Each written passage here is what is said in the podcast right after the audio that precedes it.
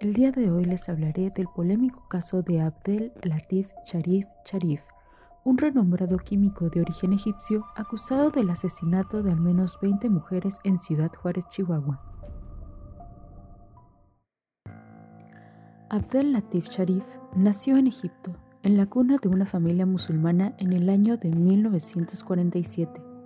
A una temprana edad es abusado y sodomizado por su padre y otros familiares varones. Durante ese tiempo, su madre fallecería.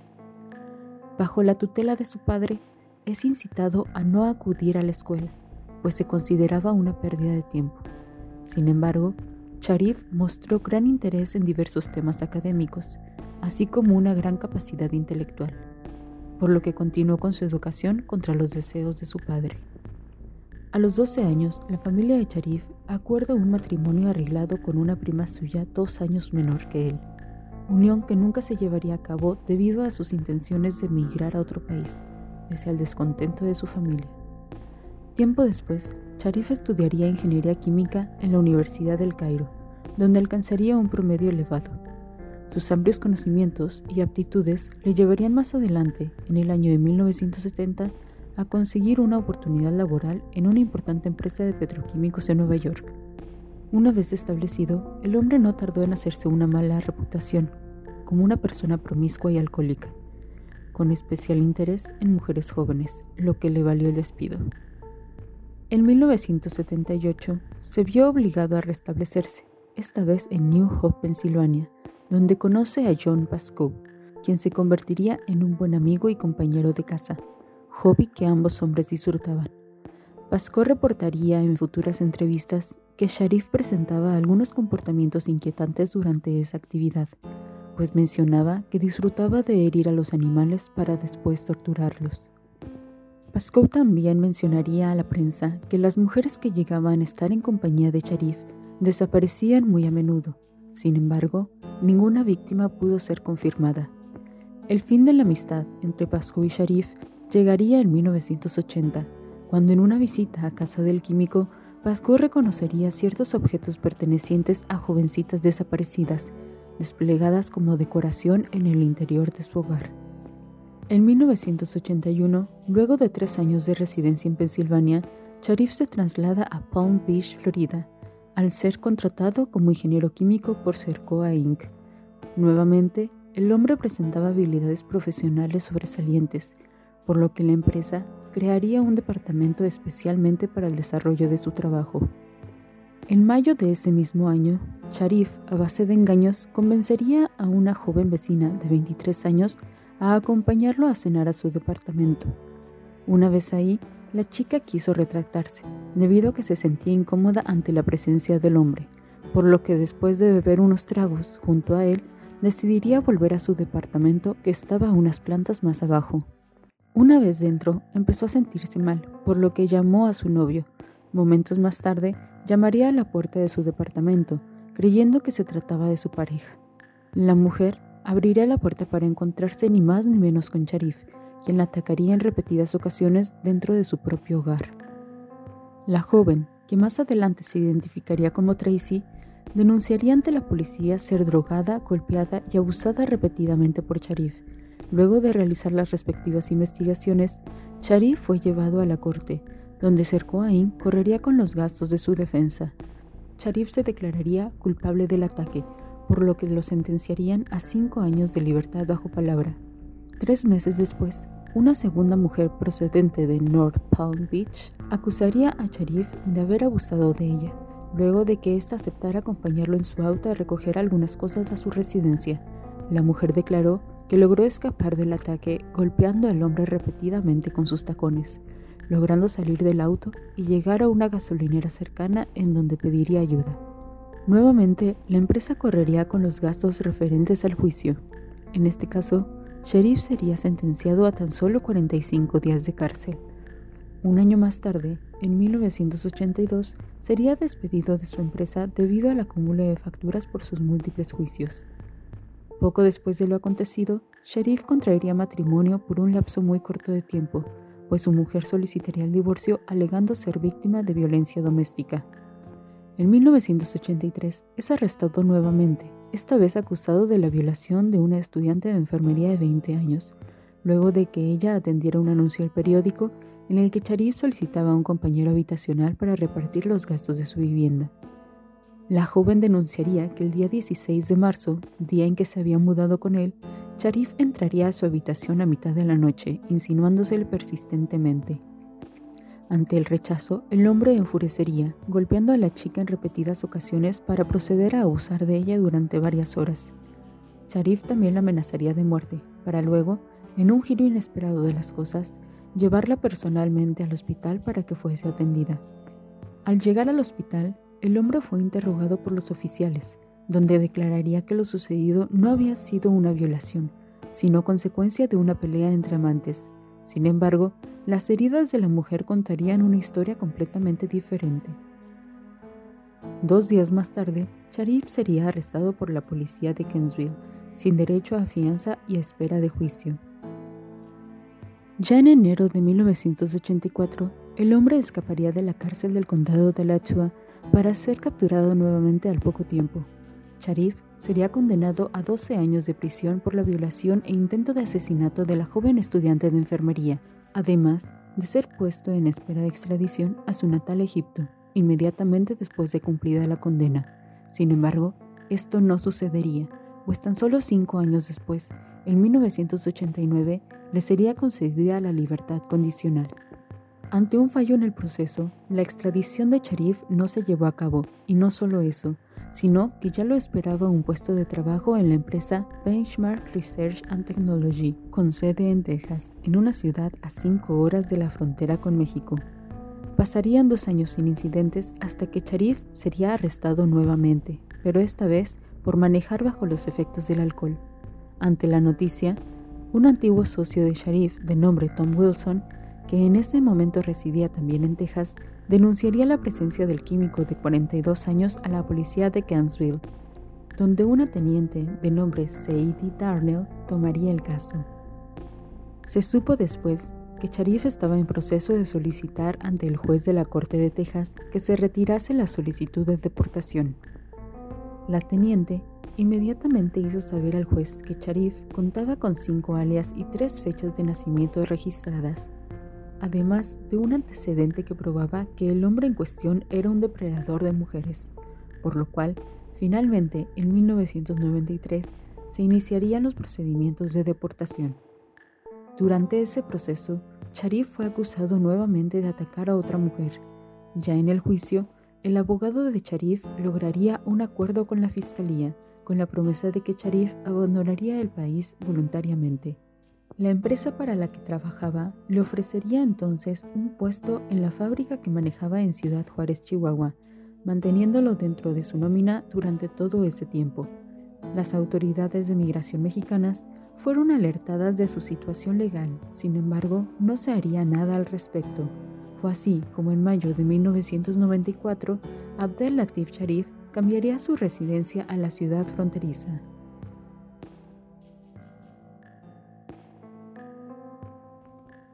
Cerca de nueve cuerpos femeninos son encontrados en la colonia Lote Bravo de Ciudad Juárez, Chihuahua.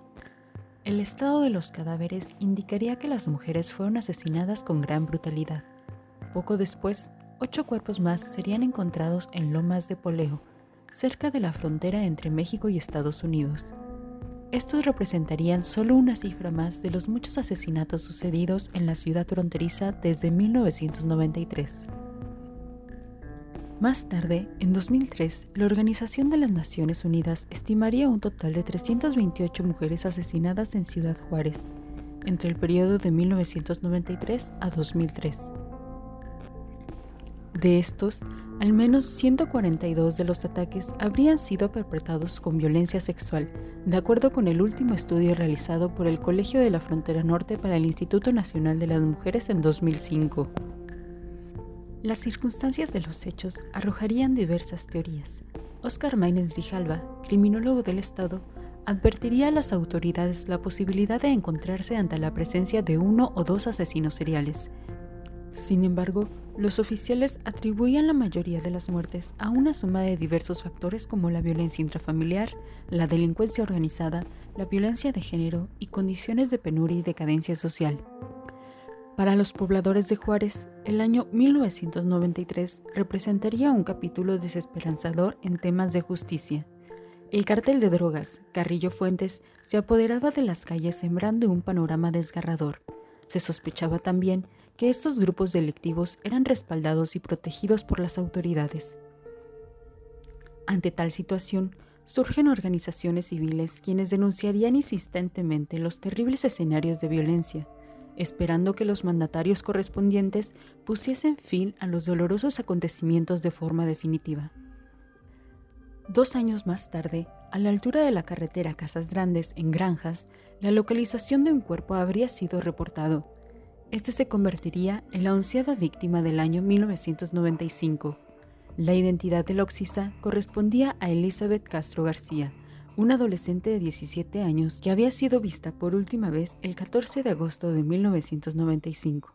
El análisis forense determinaría, pese al avanzado estado de descomposición, que la joven habría muerto estrangulada y que había la posibilidad de haber sido sometida a actos de abuso debido a ciertas laceraciones encontradas. De igual forma, se observaría una peculiar herida cortante de forma triangular situada en el área del coxis. El primero de septiembre de ese mismo año, el cuerpo de Silvia Elena Rivera Morales, de 16 años, sería localizado en Lote Bravo. Ocho días después, se localizaría el cadáver de Olga Alicia Carrillo Pérez, de 20 años, en la zona de Zacate Blanco. La autopsia revelaría que la mujer habría sufrido de amputaciones y mordeduras. Ya en el mes de octubre, una joven de 19 años identificada como Blanca ingresaría a la dependencia de la policía para acusar al hombre de origen egipcio, Abdel Latif Sharif Sharif, de intento de secuestro, maltrato y violación, alegando que el hombre la había retenido durante tres días en contra de su voluntad en su casa en Rincones de San Marcos, un barrio posicionado al noreste de Juárez. Ante las denuncias, las autoridades arrestaron al hombre, sin embargo, este sería liberado rápidamente debido a que la joven habría retirado su acusación.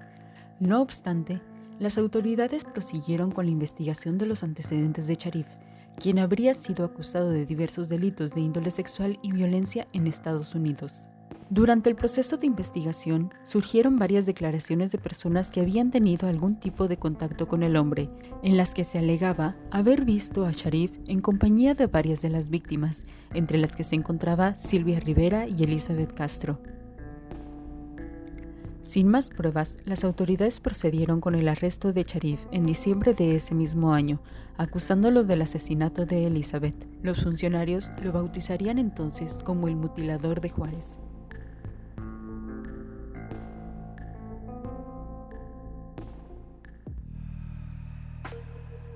Ante la incompetencia de las autoridades, el entonces presidente Ernesto Cedillo de León solicitaría al mandatario estadounidense Bill Clinton el apoyo del FBI para analizar un total de 24 expedientes, entre los que se encontraban las víctimas localizadas en Lote Bravo y Lomas de Poleo. Es así como se logra obtener el apoyo del célebre investigador Robert Ressler, quien en sus indagatorias conjeturaría que la persona que estaba llevando a cabo los asesinatos ya habría golpeado o violado a una mujer con anterioridad y que estos actos no le habrían valido una pena severa ante la justicia, por lo que no repararía en hacerlo nuevamente. Ante una conferencia de prensa, Ressler señalaría que posiblemente el criminal podría buscar distanciarse de sus crímenes, por lo cual los iría cometiendo de condado a condado o inclusive de país a país, como en el caso de David Parker y el asesino del ferrocarril. Sin embargo, rechazaría que los más de 300 homicidios de mujeres sucedidos en Ciudad Juárez fuesen la obra de una sola persona. Abrió también la posibilidad de que la impunidad de la que gozaba el asesino despertaría el interés de algunos imitadores, quienes habrían abandonado los restos de sus propias víctimas en las zonas en las que él o los asesinos habían tirado los cuerpos anteriormente. Entre los patrones reconocidos entre algunas de las víctimas se encontraba el hecho de haber sido golpeadas, agredidas sexualmente, estranguladas y finalmente abandonadas en espacios abiertos. El día 14 de agosto de 1995, Elizabeth Castro despertaría temprano para acudir a sus labores en una de las tantas fábricas habidas en Ciudad Juárez. Luego de cumplir su turno de entre 9 y 10 horas, la joven estudiante de 17 años abordaría una unidad empleada por la empresa que conectaba la fábrica con el centro de la ciudad de Juárez. A la mañana siguiente, ante la ausencia de la chica, su hermana se acercaría a la comandancia para reportarla como desaparecida. Sería el 19 de agosto que su cuerpo sería encontrado en Lote Bravo, junto a la calzada de Casas Grandes, no lejos del barrio en el que habitaba Abdul Latif Sharif. El cuerpo presentaría marcas de mordeduras y heridas semejantes a las encontradas en el cadáver de Olga Alicia Pérez y los de otras tantas chicas de edades y complexiones similares. Algunos testigos señalarían haber visto a la joven adolescente en compañía del hombre egipcio recorriendo la zona en un sedán blanco perteneciente a Sharif. Con esta información, proporcionada por los trabajadores de cantinas aledañas, así como su gran historial de antecedentes criminales en Estados Unidos, la reciente acusación de abuso, violación y retención por parte de Blanca y el perfil criminal elaborado por Robert Ressler, las autoridades mexicanas señalarían al químico Abdul Latif Sharif como presunto responsable del asesinato de Elizabeth Castro, así como su posible implicación en la muerte de al menos otras 26 mujeres. El hombre sería interceptado en su casa, ubicada en Rincones de San Marcos, dirección que se encontraba de paso por la ruta de autobús en el que Silvia Rivera había sido vista por última vez, y a unos metros de la calzada de Casas Grandes, donde el cuerpo de Elizabeth había sido ubicado. En el cobertizo de la vivienda se encontraría estacionado el sedán blanco descrito por los testigos. Durante la investigación, resaltaría también el testimonio de una bailarina de nombre Erika Fierro, quien aseguraba haber conocido a Sharif en una barra llamada Joe's Place en la primavera de ese año. La mujer mencionaría que presentó a Sharif al menos nueve de sus amigas. Tiempo después, el hombre le confesaría haber mantenido relaciones con todas ellas y haberlas asesinado, abandonando sus cuerpos en las zonas desérticas al sur de la ciudad. La mujer declararía que no había reportado este incidente a la policía debido a que había sido amenazada de muerte. Sin embargo, tal testimonio no pudo ser verificado. Ya arrestado, Sharif convocaría a una rueda de prensa, donde dejaría en evidencia que no tenía conocimiento de la gravedad del crimen del que se le estaba acusando. El hombre señalaría en ese momento al oficial de policía Francisco Mijares de estar fabricando el caso contra él sembrando evidencias y obteniendo testimonios falsos a base de sobornos y amenazas. Ante la captura, los ciudadanos de Juárez se sintieron aliviados, pensando que las horribles muertes cesarían, sin embargo, no podían estar más equivocados. Durante su estancia en la cárcel, a espera de juicio por 26 cargos de asesinato, los cuerpos descompuestos de siete mujeres serían descubiertos en Lomas de Poleo, a solo 20 minutos de la carretera Casas Grandes, entre las víctimas se encontraba una menor de aproximadamente 10 años que no pudo ser identificada, misma que presentaba ocho heridas punzantes en todo el cuerpo. Las demás víctimas presentarían heridas y mutilaciones similares a los señalados en la autopsia de Olga Alicia y Silvia Morales. Antes de finalizar el año, otros nueve cuerpos serían encontrados. Los exámenes médicos correspondientes revelaron que las víctimas habían sido asaltadas sexualmente y brutalizadas por uno o más asesinos. Debido a los hechos, los ciudadanos de Juárez empezaban a cuestionar la culpabilidad de Sharif, así como la eficiencia de sus autoridades. Las dudas no solo nacieron entre los pobladores, sino que entre uno de los expertos en criminología de la ciudad, Maines, estaba convencido de que Sharif no era el responsable, aún estando al tanto del pasado delictivo del egipcio, y, aunque coincidía con que lo mejor era que estuviese tras las rejas, no creía que fuese el asesino que los oficiales y la prensa aseguraban, pues los cuerpos habían empezado a aparecer mucho antes de que el hombre se hubiese mudado a Ciudad Juárez. También descartó el testimonio de Blanca como verídico, pues en un examen médico se determinó que la mujer no había sido víctima de violación, sino que, en una disputa con el egipcio, la conversación se tornó violenta, llegando a los golpes. Más sorprendente aún es que en un informe forense los expertos indicaron que el cuerpo que se creía pertenecía a Elizabeth no correspondía a la joven, pues difería en cuanto a altura y tono de piel. Elizabeth era una joven de tez olivácea y el cadáver encontrado tenía piel blanca y pecosa. Más sorprendente aún es que el cadáver tenía indicios de llevar más de un mes abandonado y Elizabeth llevaba tan solo cuatro días desaparecida al momento del encuentro. Ante la presión del público, los oficiales de policía se vieron obligados a realizar redadas en bares y clubes nocturnos, donde varias de las mujeres habían sido vistas tiempo antes de su desaparición.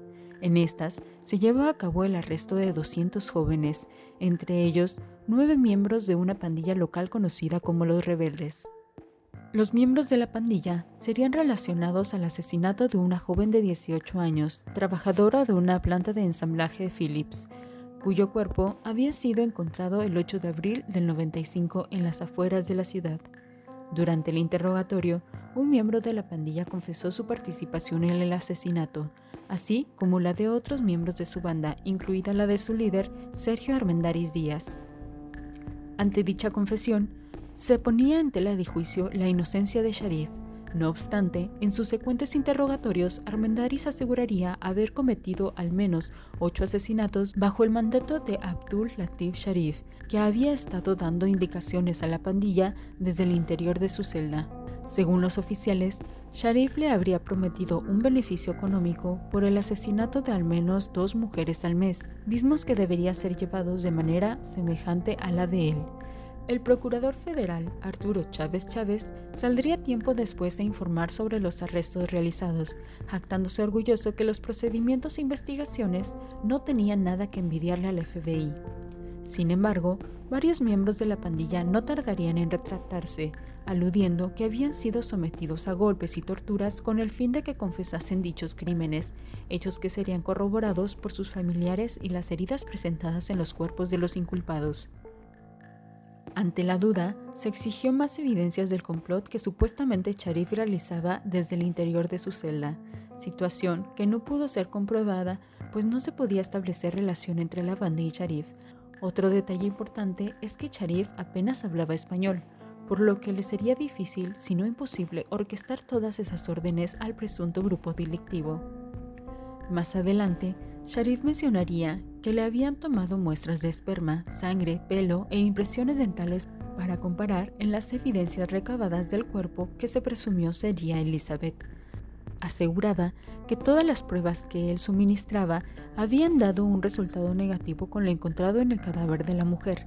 Sin embargo, la fiscalía no estaba dispuesta a utilizarlas en favor del hombre.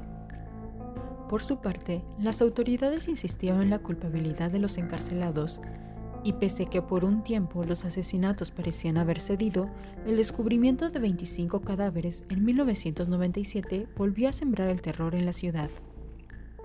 Como en los casos anteriores, las víctimas eran mujeres menudas, de cabello largo y negro, labios gruesos, trabajadoras de fábricas aledañas y habrían desaparecido a plena luz del día. Sus cuerpos presentaban señales de violación, mutilación y habían sido localizados en sitios remotos de la localidad. Ante la nueva ola de violencia, las mujeres de Ciudad Juárez y familiares de las víctimas se unieron en un grito desesperado por justicia en contra de las autoridades. Sin embargo, las investigaciones no llevaron a ningún lado. En 1999 se llevó a cabo el juicio contra Abdel Latif Sharif Sharif, que resultaría en una condena de 30 años de cárcel. Ante la falta de evidencia en su contra, el 31 de marzo del 2000, el juez Mauro Carraco García revocaría la sentencia. Sin embargo, el hombre permanecería en prisión ante las acusaciones de otros siete asesinatos.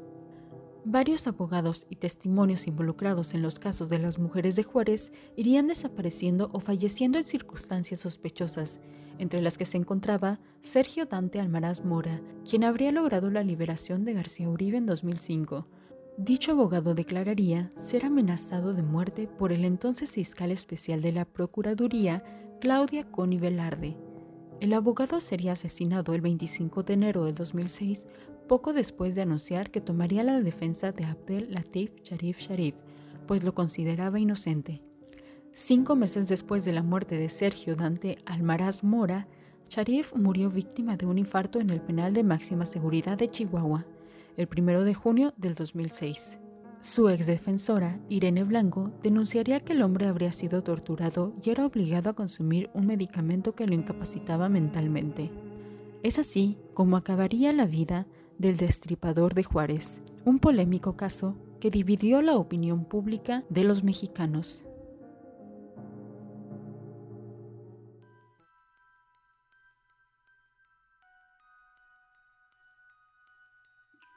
Sin más que decir, nos vemos en la siguiente anécdota.